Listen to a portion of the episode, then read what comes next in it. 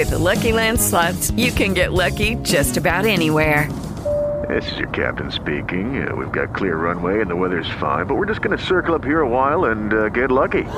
No, no, nothing like that. It's just these cash prizes add up quick. So I suggest you sit back, keep your tray table upright, and start getting lucky. Play for free at LuckyLandSlots.com. Are you feeling lucky? No purchase necessary. Void where prohibited by law. 18 plus terms and conditions apply. See website for details.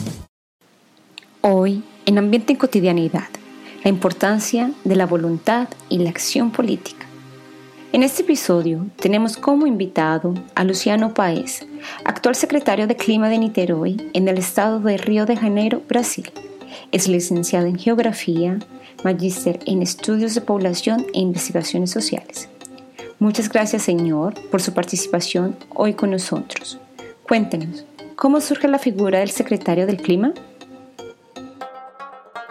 Muchas gracias, María Angélica, por esta importante entrevista, para que podamos comunicarnos con su audiencia. De hecho, la figura de la Secretaría de Clima se hizo realidad en 2021, pero la ciudad de Niterói ya estaba haciendo algunas acciones relacionadas con la adaptación y la mitigación. Desde 2016 existe incluso un grupo ejecutivo y un pool de seis secretarías que han desarrollado algunas acciones y proyectos desde entonces. Y por eso el alcalde, que es sensible a los temas climáticos y ambientales, decidió crear la Secretaría Municipal, que es la primera Secretaría Municipal de Brasil, que es la Secretaría del Clima. Y me invitó porque ya tenía un poco de historia de trabajo en este sentido. Estoy haciendo un doctorado en esta área también entonces coincidió un poquito todo en cuestión de academia, técnica y experiencia laboral para que ahora podamos abordar de manera más específica los temas de la agenda climática a nivel municipal. ¿Cuál es la importancia de replicar esta figura en otras ciudades brasileñas, pero también en otros países? Es cierto, es muy importante, primero por ser el primero.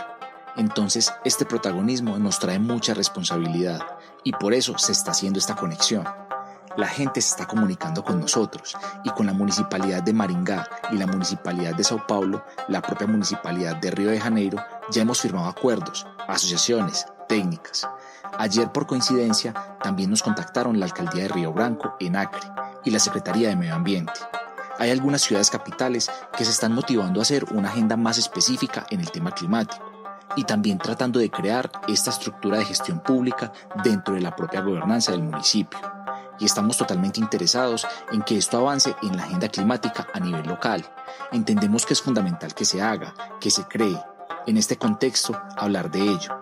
Hemos construido varias alianzas, no solo a nivel brasileño y en la COP26. También tuvimos la oportunidad de hablar en otras ciudades del mundo. COP, que siempre ha tenido una identidad muy nacional y aportamos mucho al debate local también. ¿Cuáles son los elementos que más han llamado la atención en esta etapa y que muestran la urgencia del cambio climático? Niterói es una ciudad costera, es una ciudad vulnerable. Entonces, por los efectos del derretimiento de los casquetes polares, que en consecuencia elevó el nivel de los océanos, además tenemos una geomorfología muy particular, con aires montañosos, que son muchos morros en la ciudad, y por eso también tienes una población vulnerable en estos lugares. Entonces, en cuanto a la importancia de la Secretaría del Clima, hablar de adaptar la ciudad ante eventos extremos es fundamental. Niterói tampoco tiene agua, necesitamos recoger el agua de otro municipio. Entonces, todos estos temas terminan llevando a que Niterói sea una ciudad importante en lo que es importante para nosotros, cuidar bien a los ciudadanos en términos de adaptación y mitigación de gases de efecto invernadero. Sé que en noviembre del año pasado participó en la COP. ¿Puede decirles a los oyentes, de hecho, qué es y por qué es importante? Bueno, la COP26 es una conferencia de las partes. Sucede todos los años. Es un encuentro internacional, un encuentro donde los países se unen para proponer soluciones importantes para la reducción de gases de efecto invernadero. Así que estamos en la edición 26. Ese año se llevó a cabo en Glasgow, Escocia y el objetivo allí fue darle un poco más de ambición a las acciones que los países deben tomar frente al cambio climático. Allí notamos dos vestíbulos principales. teníamos un grupo petrolero muy poderoso que no quería dejar caer el petróleo en el mundo y otro grupo muy importante también de fabricantes de vehículos poniéndose ahí como vehículos eléctricos. En otras palabras, una posible solución para electrificar la flota de carretera. Así que este fue un debate muy importante. Algunos países son muy necesarios en este debate. Estados Unidos, China e India también fueron clave en este proceso de consensuar estas ambiciones. Estados Unidos y China crearon una sociedad para la reducción del carbón y la quema de carbón para la generación de energía a través de plantas termoeléctricas. Esto fue visto por nosotros como una forma poco ambiciosa. No dieron una fecha límite para reducir la quema de carbono a cero. Solo lo ponen como una reducción, porque su matriz energética es a base de carbón. Entonces, están avanzando. Hoy China es el país que más invierte en energía solar en el mundo. Sin embargo, todavía gran parte de la energía proviene del carbón, que es un recurso natural, algo que existe especialmente en el norte de China. Ahí también tuvimos la posibilidad de poner la agenda local para mostrar que los eventos extremos pasan en las ciudades. Apropiarse de las ciudades en este proceso es fundamental. Todas las COP que siempre estuvieron a escala nacional, la ciudad de Niterói tuvo un papel importante, principalmente por la ausencia del gobierno federal a través de políticas públicas vinculadas a este contexto. Usted habló de las empresas de transporte, de las empresas petroleras, de la representación de la población. Entonces, ¿la COP tiene un carácter público o privado o es más o menos equilibrado? Esa es una buena pregunta.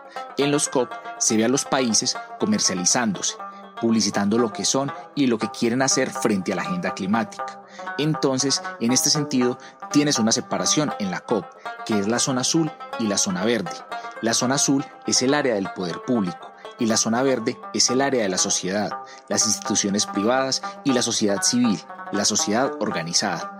En el evento se reclamó mucho de una participación más propositiva, de hecho, notamos allí que la sociedad estaba muy bien comprometida, especialmente los jóvenes. Y luego, abriendo aquí un paréntesis, los jóvenes del clima, a través de realidades climáticas, hicieron el manifiesto allá. La alcaldía de Niterói fue signatario de este manifiesto asumiendo el compromiso de que vamos a promover la educación climática en las escuelas de la ciudad de Niterói. Y ya empezamos, 10 días después de la COP. Ya tenemos este proyecto ya comenzamos a hacer un proyecto piloto en una escuela aquí en la ciudad de Niterói y el objetivo es, a través de la educación, llevar a cabo esta transformación cultural que la sociedad necesita, que los gobiernos deben hacer para interactuar no solo dentro del comportamiento social, sino también en el comportamiento de las políticas públicas, el tema climático y el gran cambio en ese sentido. ¿Qué conclusiones sacó de la COP para su práctica en la Secretaría del Clima? Bueno, no sé si tal vez la palabra conclusión sea la más adecuada. Creo que allí logramos abrir importantes alianzas bilaterales. Hablamos con fondos de inversión, hablamos con otros países, otras ciudades del mundo y entendimos algunas acciones que se pueden replicar aquí en Niterói y también servir de ejemplo para otras ciudades allá en la COP26. Creo que el tema climático hoy a través de conclusiones todavía no tenemos conclusiones tan cerradas, porque cada ciudad, cada territorio tiene su peculiaridad y singularidad. Entonces, eso termina generando un pequeño intercambio de experiencias. Los países, la ciudad presentando las medidas de adaptación que ha realizado o mediante inversión, por ejemplo, en ciclovías para reducir los automóviles en las ciudades o mediante un cambio en la matriz energética o mediante inversiones para reducir los residuos orgánicos en su municipio. En las políticas de reducción de carne se hacen una serie de experiencias que se pusieron ahí. Entonces, a nivel local podemos desenvolvernos bien a nivel internacional si nos damos cuenta que la agenda está puesta, que los presidentes de ahora en adelante ya no se pueden comportar de acuerdo a esta agenda. Por el contrario, es necesario, con toda verdad y franqueza, tocar esta agenda climática. Entonces, y esa fue una gran experiencia de aprendizaje, yo creo que para todos nosotros la COP27 que viene de aquí a poco, para que podamos entender en este año qué va a pasar, cuáles fueron los avances, cuáles fueron los retrocesos, qué se puede hacer, qué se debe hacer y qué se puede hacer también, pienso un poco en este escenario que trajimos aquí de aprendizaje de la COP26. Y finalmente, ¿qué mensaje tiene para nuestros oyentes? Primero, quisiera agradecerles mucho por esta entrevista y quisiera agradecerles mucho por esta charla aquí. y me pongo a disposición de la Secretaría del Clima de Niterói en las redes sociales. Es seclima.niterói. Todos son bienvenidos a intercambiar ideas sobre esto. Creo que llegó un mensaje a través del último informe del IPCC en agosto, el sexto informe que mostraba que, de hecho, el hombre, con los cambios debido al proceso de urbanización después de la revolución industrial, tuvo un impacto significativo en la cuestión del efecto invernadero. Y nosotros los hombres debemos analizar estas soluciones en relación con, por ejemplo, la temperatura, el calentamiento global. Es un proceso natural, ha sucedido 17 veces, pero ahora se está impulsando de manera mucho más efectiva. Pongámoslo de esta manera, necesitamos tener ese compromiso. No puede ser solo los gobiernos o la sociedad o las empresas. Creemos en la gobernanza de todos estos actores para que podamos construir juntos soluciones para los problemas del calentamiento global y el cambio climático. Muchas gracias. Muchas gracias a Luciano Paez por esta entrevista. Luciano, que es el secretario de Clima de la ciudad de Niterói. Muchas gracias a Alex Madrid de la corporación ADN que nos hace el doblaje de esta entrevista en nuestra versión del podcast en español. Gracias a nuestros oyentes y hasta un próximo episodio. Hello, it is Ryan, and I was on a flight the other day playing one of my favorite social spin slot games on chumbacasino.com. I looked over the person sitting next to me, and you know what they were doing? They were also playing Chumba Casino. Coincidence? I think not. Everybody's loving having fun with it. Chumba Casino is home to hundreds of casino style games that you can play for free anytime, anywhere, even at 30,000 feet. So sign up now at chumbacasino.com to claim your free welcome bonus. That's chumbacasino.com and live the Chumba life. No purchase necessary. VGW. Void prohibited by law. See terms and conditions. 18 plus.